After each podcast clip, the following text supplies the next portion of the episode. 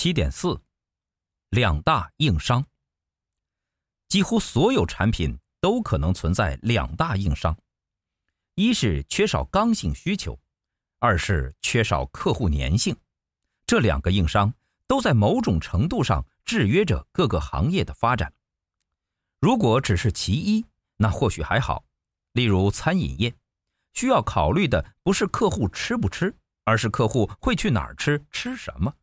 但如果同时存在这两大硬伤，特别像寿险这类以远期承诺为诉求的产品，要想发展，便必须依赖渠道，例如门店、银行、电销等。这导致大家都在渠道上做文章，信息不对称、不透明，客户的权益和感受往往不会被首先考虑。这样的发展轨迹是环境和产品特性使然。保险如此，其他金融产品和服务也一样。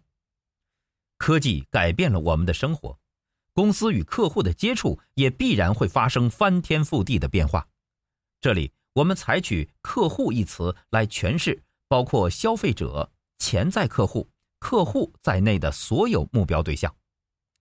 我在前面的章节中介绍过客户自主和客户场景。这两者或许正是金融保险产品两大硬伤的解药。科技带来的第一个改变是客户自主，代表我的时代来临，客户拿回了选择权，可以不再受制于公司和渠道。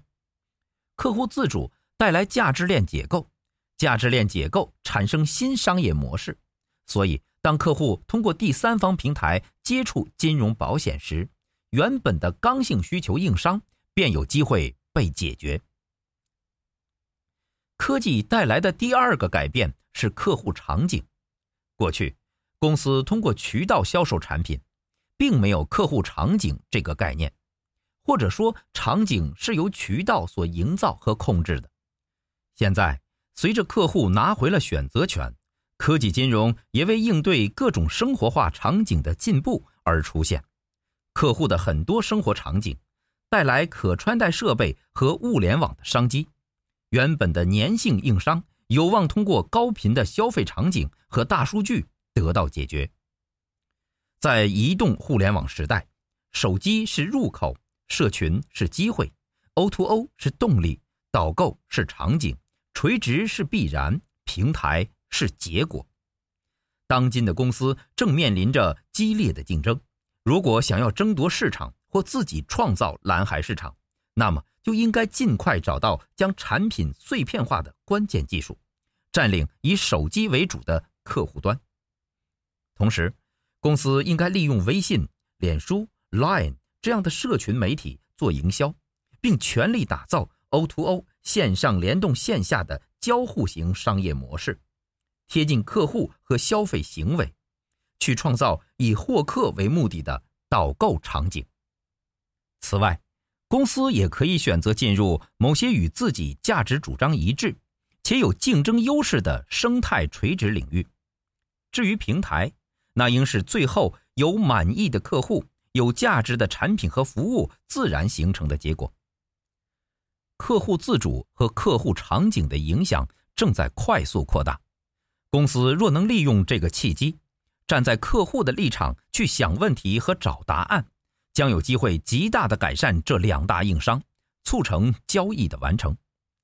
能不能给客户创造价值，要基于客户自主和客户场景来考虑，不是自以为是或去盲目创新。